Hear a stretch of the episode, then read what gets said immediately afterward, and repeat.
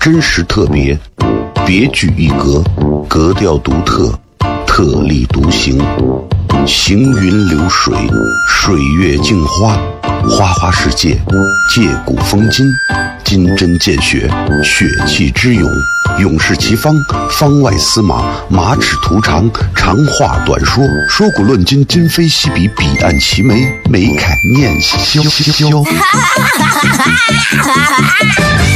FM 一零一点一陕西秦腔广播，周一到周五每晚十九点，笑声雷雨，好好听听。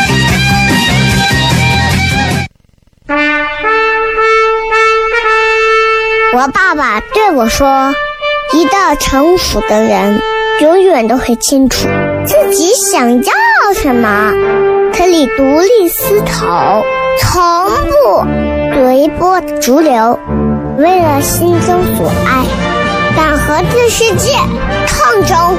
更重要的是，不管变换多少身份和环境，永远都要做自己。”笑声雷雨，这就是我爸爸，没办法，就这么拽。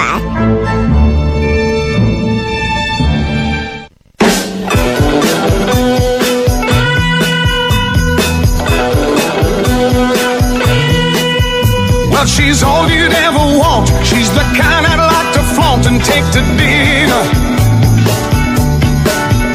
Well, she always knows her place. She's got style, she's got grace. She's a winner. She's a lady.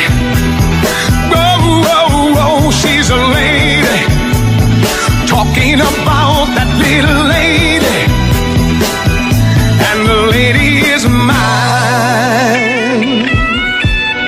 Hello，各位好，这是 CFM 一零一点一陕西秦腔广播西安论坛。周一到周五晚上十九点到二十点，为各位带来这一个小时的节目《笑声雷雨》。各位好，我是小雷，继续为各位带来节目啊。同时，这也是二月份这最后这这这啊，对吧？这一看这一过完，这真的这是年就开始正儿八经要啊好好开始努力工作了嘛，对吧？嗯，不管是一月、二月、三月、四月，还是五月、六月、七月、八月，或者是九月、十月、十一月、十二月啊，人只要想努力，是不分年前年后、节前节后啊，周周内还是周末的。人要是不想努力，啥时候都是在年后，啥时候都是在年前，啥时候都是在周末，啥时候都是在周内。所以说，人啊，有时候就是 理由借口可能大得过很多的人的意志力。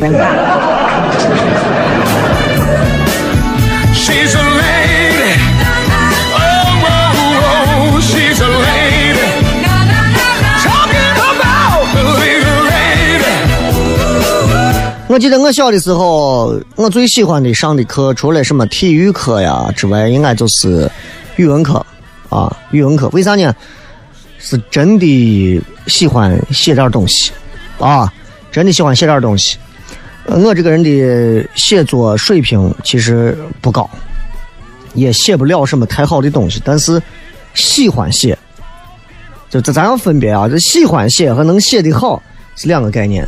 你们也看过我公众号上写的那些烂怂文字，对吧？确实是也是没有文化的表现，但是，呃，因为起码还比较真诚吧，有些话，所以还会有几个位非常善良的朋友啊，觉得说，哎，写的还不错啊。啊，但是确实还是还是还是真跟人家会写作的比还差很多。但是就是咱说回来，就是小时候爱写作，我的这个写作水平也是也是当时也是获得了语文老师的认可啊。我写了一个什么啊，今天的我，明年名字就叫今天的我啊，就今天的你自己是个什么样子的。啊，我就写我呀，现在我觉得我的学习如何如何，我未来要如何如何，我觉得我现在有很多的烦恼，啊，有怎么怎么样的烦恼，我那个时候就能发掘出来自己内心当中的很多槽点。啊，然后当时老师我印象非常深刻，当着全班念完这篇文章之后，对我的评语四个字嘛：无病呻吟。哎呀，真的是啊，我我就我就我就想我说这真的是，然后我现在这么多年过去了，我现在见老师，我手机里调出一篇我写的微信公众号的文章，我不告诉他谁写的，我就贴出来给他看。看了没有那么两段，哎，这给给给给给，还是四个字评语，跟无病呻吟很像啊，你有病吧？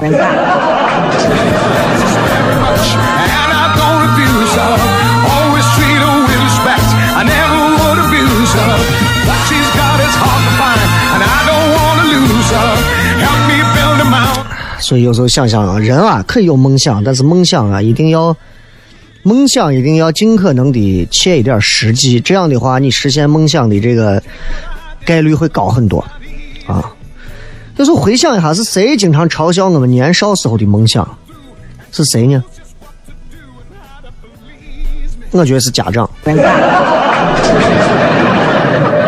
啊，今后想干什么呀？我我今后想当科学家。对了吧？就你爱当科学家。哎呀，你出了门能走回家都不错了，真的是，哎呀，你看，所以说，你说这这东西，对吧？所以人是要有梦想的，任何时候都是这样。咱这个节目呢，从年后开始啊，做了一些调整，在内容上，最近一直在连续的在讲有关于民俗文化当中啊古今婚俗这样的一个话题，挺好玩的。喜马拉雅上有很多朋友听的也很过瘾啊。不管怎么讲，我都希望节目能多一些样态，多一些变化嘛，对吧？然后过一段时间，节目的包装也会做一些调整，衬乐也会做一些改变。这段时间只不过就是先先在内容上小做调整啊，就先是这样做。所以也希望大家呃多提出宝贵的表扬和批评意见吧。这个咱们这段时间的微博呢是不互动啊，没有什么互动帖，所以大家这段时间觉得是不是有点无聊啊？没有互动帖没有关系，纯纯的听一会儿节目啊，不伤啥啊。听到的节目这该是直播的还是直播啊？该是重播的你也听不出来是不是直播。啊，就希望大家这个真的是状态能好一点，听节目的时候就是开心，开心的过程当中，也能让一部分啊，一定要在广播里头找知识的朋友说，哎呀，我听了广播还能获取知识，就不爱读书嘛。今天很多人说是一个很特殊的日子，在我看来，我觉得是一个很普通的一天。在我看来，人生在世，今天认识的人，明天可能会离开，啊，昨天离开的人，今天可能又会回来。谁走谁留啊，谁来谁回，这本来就是人生的定数，没有什么大不了的事情。只不过我们给他框了一盘棋啊，然后这盘棋当中，有人是主角，有人是配角。今天谁来了，明天谁走了，如何如何？看到朋友圈里有很多人在发一些照片啊，然后在感慨，在怀念。其实我觉得，嗯、嗯，我不关心这个。我更关心的是大家的日子过得好不好啊！每天晚上听节目这会儿能不能过得开心一点，这就够了，好吧？今天我们继续会延续着我们的民俗文化当中的婚俗一部分非常有意思的内容，继续来今天的节目。咱们稍微休息一下，听上一段非常短的广告，马上回来开始今天的笑声雷雨。真实特别，别具一格，格调独特，特立独行，行云流水，水月镜花，花花世界，借古风今，金针见血，血气之勇，勇士齐方，方外司马，马齿图长，长话短说，说古论今，今非昔比，彼岸齐眉，眉开眼笑笑。FM 一零五点一，陕西秦腔广播，周一到周五每晚十九点，笑声雷雨，好好听听。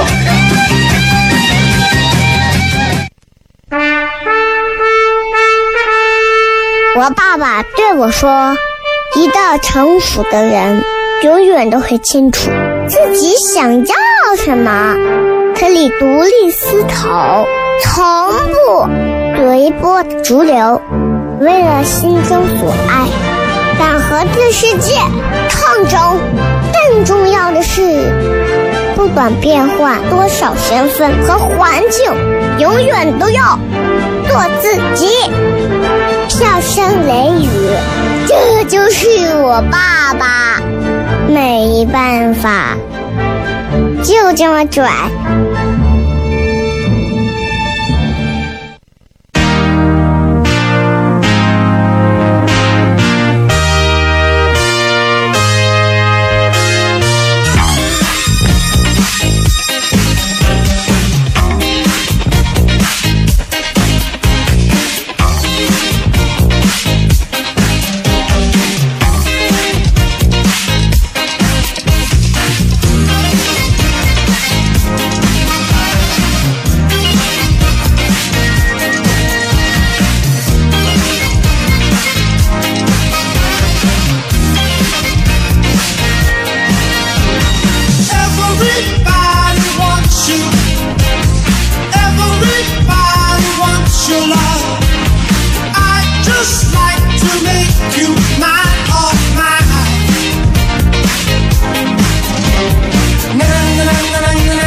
欢迎各位继续回来，笑声雷雨，各位好，我是小雷。今天我们继续来讲一讲有关中国传统的这个婚俗文化当中比较有意思的一个阶段，这个阶段也是所有结婚啊这个必经的最重要的阶段，也就是迎娶环节啊。所谓佳期在即，那男女双方就应该好好准备了，啊，两边家庭不管是杀猪啊，还是宰羊呀，还是准备喜宴呀，如何如何，包括请这个厨师啊啊，什么伴郎伴娘呀，轿夫啊，账房啊，事业呀，包括什么啊，帮着办事儿的这些各种勤杂人员，对吧？都得请。那这些人应聘后，当然我指的是古代啊，应聘之后。要在迎娶的前一天，到主家开始工作，做好这个迎亲摆宴的准备工作。我们想一想，现在这个迎亲啊，跟过去的这个迎亲其实区别不是很大。不同的是，现在的迎亲啊，更多的是，嗯，就是其实就是，呃，怎么讲，就是很多家人家族式的一种一种一种帮办啊。你看，你现在要结婚。你大姑、你二舅、你三爷、你四爸，啊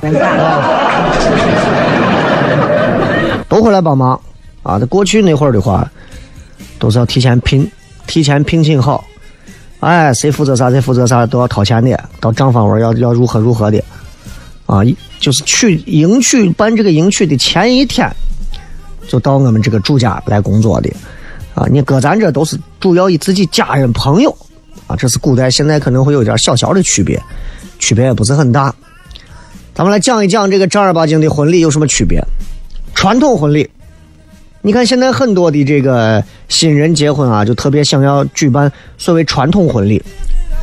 呃，不是我其实啊，就是我对举办传统婚礼没有任何的，你问我有啥想法，我没有任何想法，我觉得好着。啊，就是你这个传统婚礼。就是穿的传统一点嘛，也就可能是你对于洋的这种也西式的礼服啊、婚纱呀，可能已经看腻了吧，对吧？但是传统婚礼，我们真的做的足够传统吗？我觉得也未必。其实还是只不过是传统的皮儿啊，加了很多的皮儿包装在外头，内在还是咱们一个现代式、现代的一种婚礼的一种思想啊。传统婚礼，正儿八经的传统婚礼，简单讲一讲。首先，女方家里头，咱们先说，早上，首先是出嫁酒，哎，嫁人首先要摆个出嫁酒。男方中午摆喜宴，当然了，还有一种可能就是反过来说，为啥？也有那种就是招赘啊，也有那种就是纳婿嘛，对吧？女娃家里头贼有钱，纳了个女婿，招郎这也叫招新郎嘛，男的到女的家。反过来，男的早上来个迎娶酒，女方家务家里头中午摆席，这么办？其实我觉得挺好，我觉得社会要是发展到一个更高的阶段，我不介意女的娶男的，啊，对吧？我觉得你看很多女同志就喊这个啊，女性平等啊，平等。我觉得真正平等的意义上就是你不要光想着他不娶我，他不娶我，他不娶你，你娶他。这是社会更平等了，男女更平等了，地位都一模一样了，对吧？你养我啊？啊，不上班可以啊，不上班你养我啊？嗯，算了，我养你吧，对吧？这也可以啊。那按照正常的这个迎娶的礼仪，一般来讲的话，所有东西准备就绪之后，男方家里头鸣炮奏乐，发轿迎亲，这是标准程序。咱现在都是开车迎亲了，没有没有这个发轿子了，很少还有坐轿子的啊！不然你找那哪找几个人啊？整死啊！对吧？有那种啊，陕北当天接着新娘，直接中午开到西安的，我见过，啊，坐飞机过来的也有，我也见过周边郊县呀、区县都有开车的，上高速的，绑着花下来如何如何的，然后结婚的都有，啊，这个南方家里啊，这个鸣炮这一项现在做不到了，咱这有就是，啊，拿上一串串气球放到我缝缝里头，哒哒哒哒哒哒哒哒哒哒哒，过去。那在结婚之前的时候，媒人一定要先到。媒人到了之后是新郎，然后是伴娘，然后是花轿，然后是乐队，然后是礼盒队。哎，过去那会儿是比较讲究这些的。那手边要说的就是女方家里头，在花轿来之前要干啥？那要准备好的是喜宴。咱这儿都是在。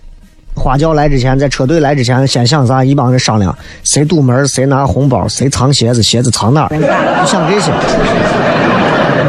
其实有时候我反思这个婚礼的细节，很多东西我们一味的为了沿袭过去的东西，都没有去想过我们能不能开发一些更好玩的东西，对吧？现在婚礼上有趣的游戏也越来越多了，但是我希望，我觉得还是要再多一点。为什么一定要一成不变的就是那些东西？而为什么一定要藏鞋呢？对不对？新娘能不能整个藏起来？对吧？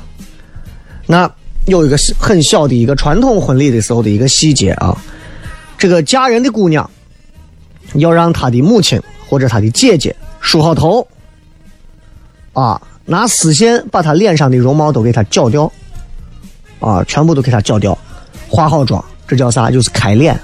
啊，这在很多的国家都有这种专门开脸的这种手艺，然后凤冠霞帔弄上，蒙上红布的盖头，等待迎亲花轿，这一步啊要有。好啊，咱们稍微接着广告，回来之后听首歌，然后回来咱们接着迎娶新娘。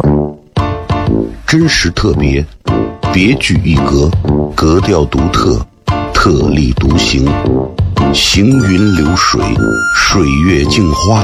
花花世界，借古风今，金针见血，血气之勇，勇士齐方，方外司马，马齿图长，长话短说，说古论今，今非昔比，彼岸齐眉，眉开眼笑。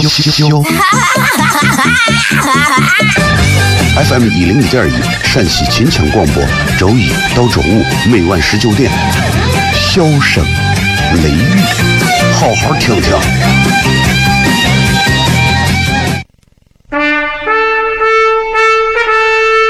我爸爸对我说：“一个成熟的人，永远都会清楚自己想要什么，可以独立思考，从不随波逐流，为了心中所爱，敢和这世界抗争。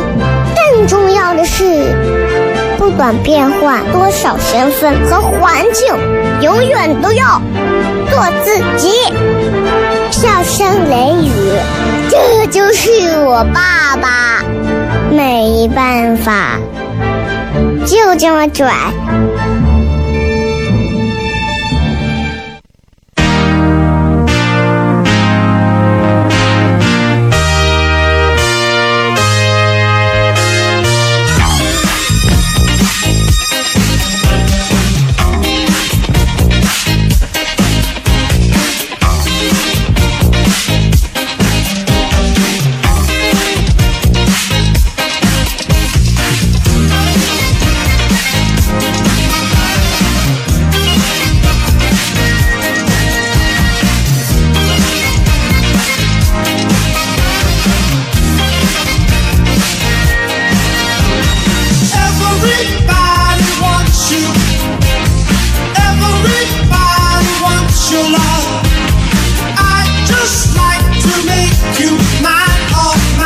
欢迎各位继续回来，笑声雷雨，各位好，我是小雷。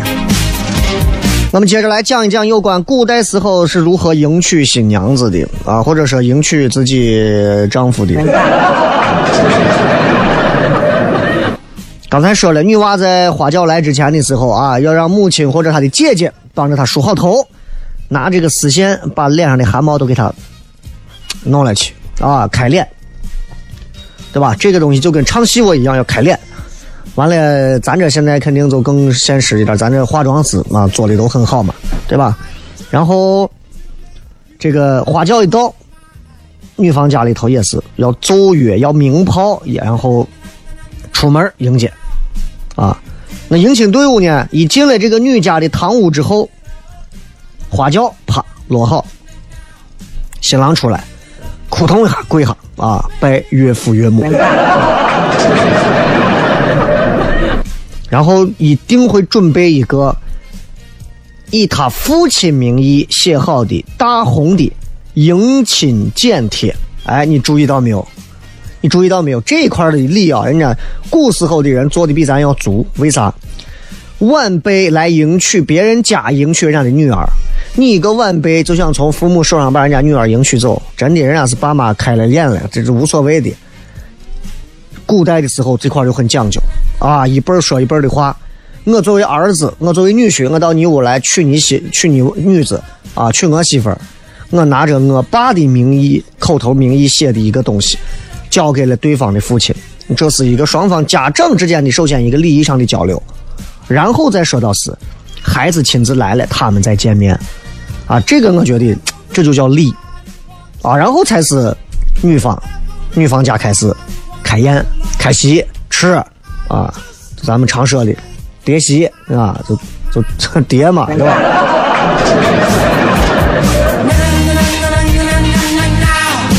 然后就要说到，呃，在吃席的过程当中，媒人也好，新郎也好，一定要 take care and be careful。为什么这么讲？一定要小心一点儿。啊，一定要当心，要谨慎一点，因为在中国民间有很多习俗，而且这些习俗都是一些不成文的习俗。好像不成文的习俗，就是你在很多文献里头见不到这个东西，但是大家墨守成规，不成文传承下来。比方说，过年要说吉祥话，这个东西不会在任何文献上告诉你过年必须说吉祥话，但人们都知道。啊，老人过生日，你不能上去说啊，这个什么什么跟死有关的一些不吉利的一些话语，对吧？这也不是，这也是不成文的规矩。对不对？哎，你你从一些比较晦气的地方出来，你一定要比如说洗澡啊，要用火去烧什么东西啊？怎么这是不成文的规矩？有一些东西啊，就就是这种。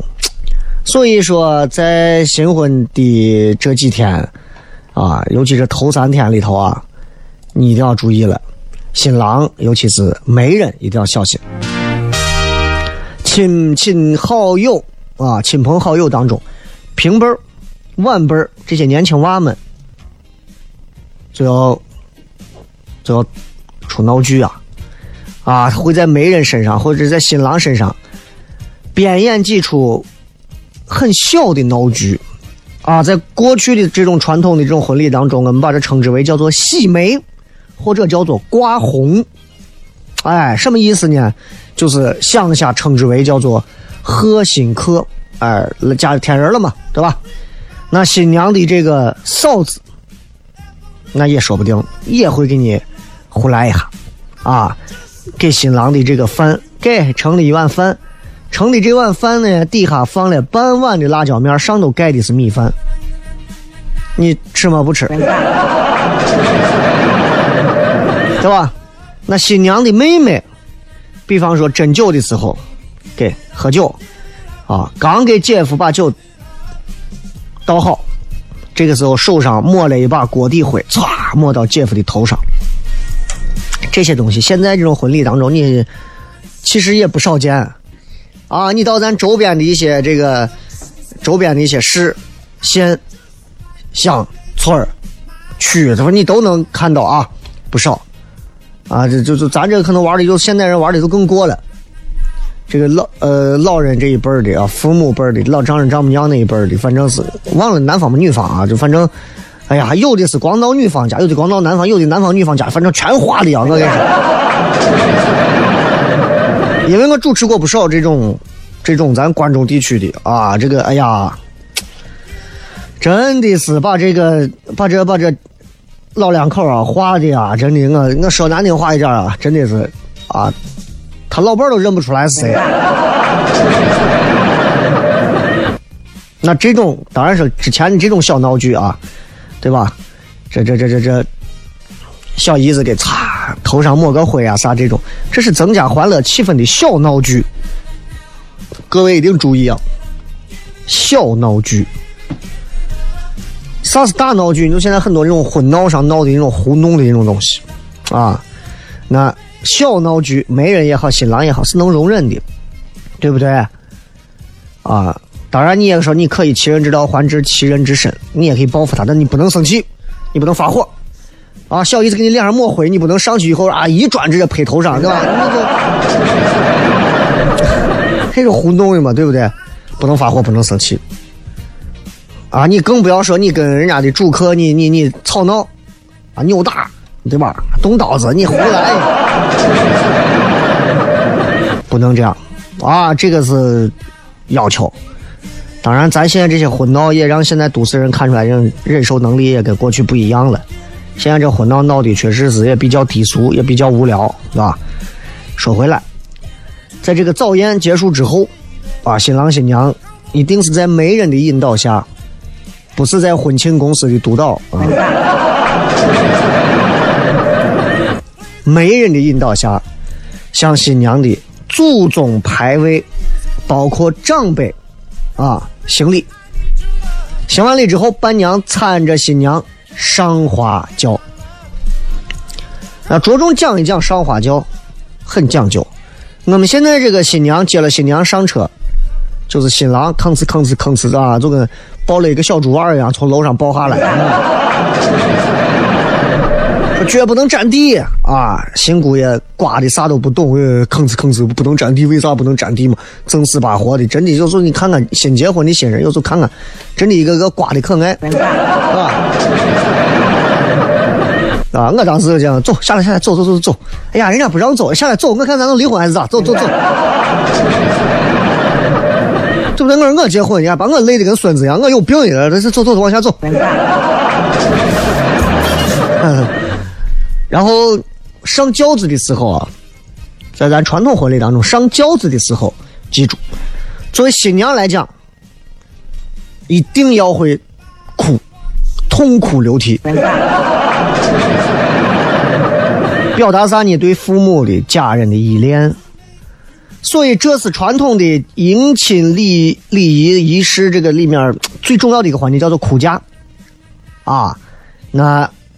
父母养育你们女娃养育了这么久，现在你要嫁人了，你要到一个陌生的环境去了，你的心里少不了有不舍，少不了有茫然，少不了可能会被欺负，少不了如何如何。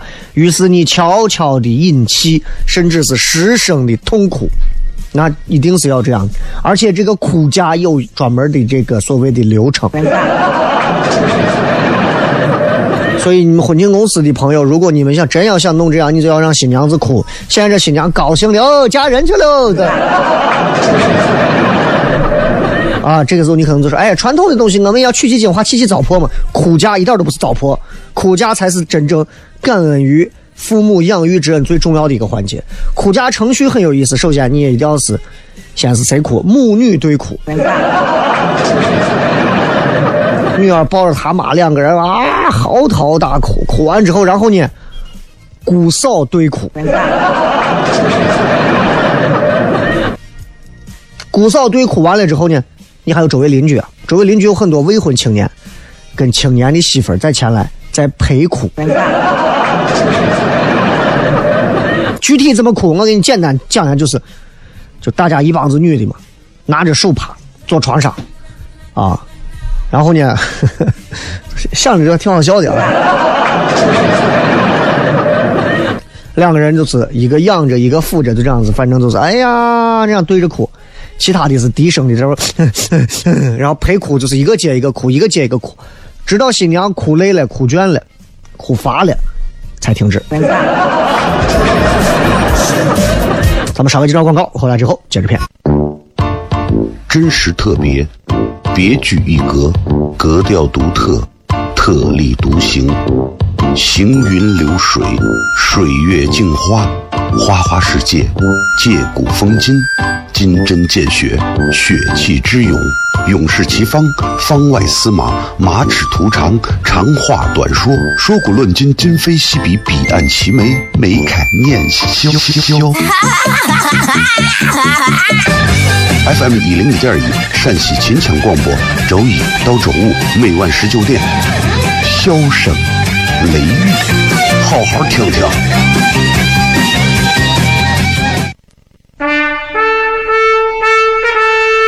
我爸爸对我说：“一个成熟的人，永远都会清楚自己想要什么，可以独立思考，从不随波逐流，为了心中所爱，敢和这世界抗争。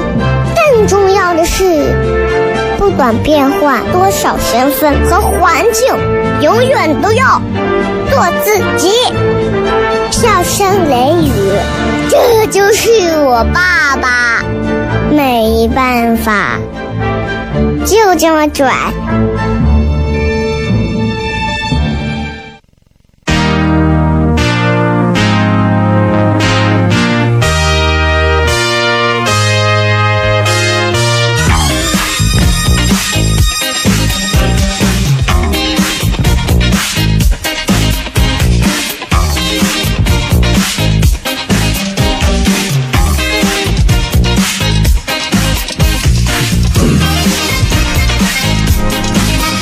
咱们接着回来，继续来聊。今天我们来跟大家讲的是婚庆这个习俗当中，在传统婚礼当中最重要的迎娶环节的一些好玩的小细节啊。呃，这些小细节可能不会对各位的一些那个婚礼婚姻幸福带来什么样实际上的一个促进和帮助，但是的的确确能让各位从古啊看今，看到很多完全不一样的婚礼的一个演变。刚才我们说了，女娃要嫁人要上轿子之前一定要哭，啊，母女哭完，姑嫂哭，姑嫂哭完，邻居的结了婚没结婚的一块哭，陪着哭。这个哭啊，就是哭一会儿，然后这是亲戚邻居就来了，来看望。这个时候也会相对也会哭一阵子，作为拜贺答谢的礼节在哭，啊，那等到上轿前。这个上轿前的这个应该是在一天左右的时候，哭嫁正式来到高潮阶段。这个时候啊，作为新娘子，我觉得就真的还挺不容易的。为啥？你不仅是要表现出痛苦，你还要边哭边唱，唱啊。这个内容是啥呢？就是比方说要感谢父母养育之恩的。有拜别你的兄弟，拜别你的姑嫂的，也有痛骂媒人多事儿的，也有恋恋不舍、不愿上轿子的。所以你看，从古至今，这个媒人是最难做的。当然，这个哭不管是新娘真哭还是假哭，它表达的就是一个女儿要嫁人啊，这个又不舍的这种情感，挺复杂的一种情感在里头啊。呃，新娘子上轿子之后，奏乐，啪，放炮。啊，上轿，发亲，这就是经常，这就是正常的一个配置了啊。这个配置就之后在很多影视作品当中就会出现什么呢？就会出现这种接亲 啊，抢新娘子的，就是这会儿。然后乐队在前头，乐队后面是新新郎，新郎是必须要骑马的，要骑马的。咱现在都不骑马了，咱现在比过去差远了。新郎都不会骑马，而且新郎也不是自己开车。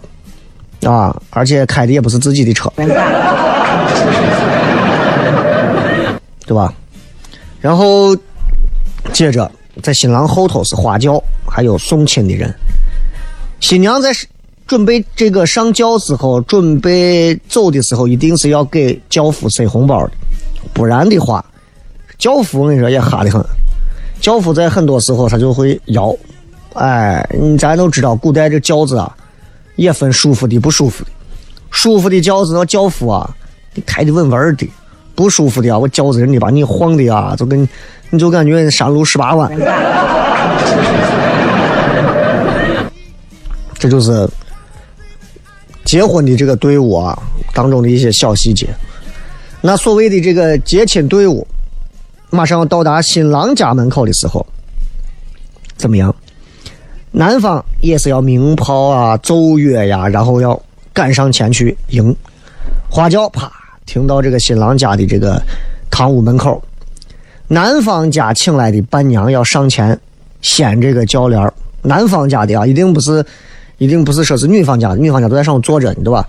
跟着，而且一般要找这种年轻、貌美的女子。哎，揭开轿帘之后，把新娘、新郎上去把新娘搀下来。上去以后，各位宾相在旁边，哎呀，好，哎呀，般配呀，就各种，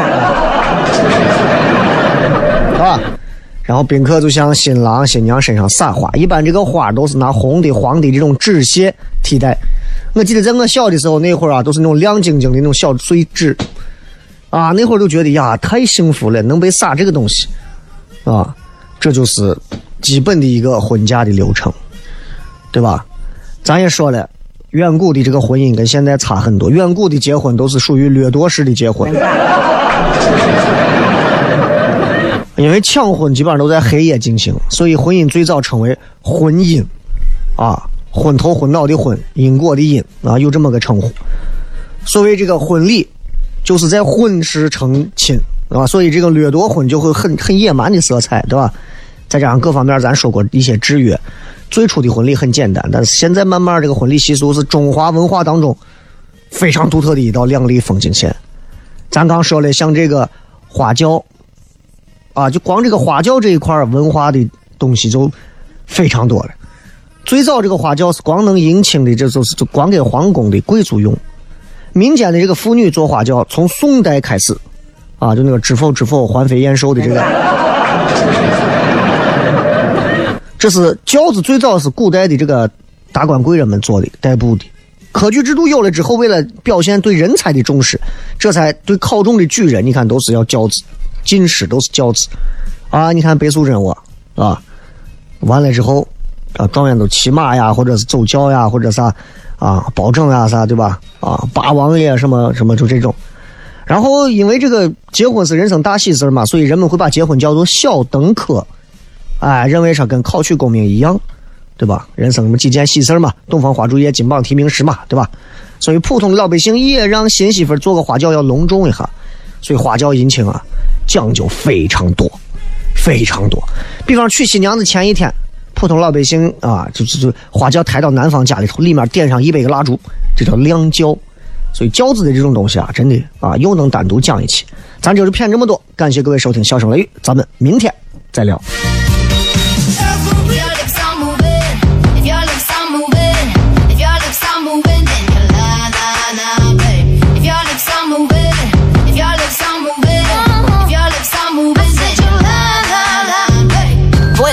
In my face. Tell me that you're not just about this bass. You really think I could be replaced? Nah, I come from outer space and I'm a classy girl. I'ma hold it up. You full of something, but it ain't love. What we got is straight overdue. Go find somebody new. You can buy me diamonds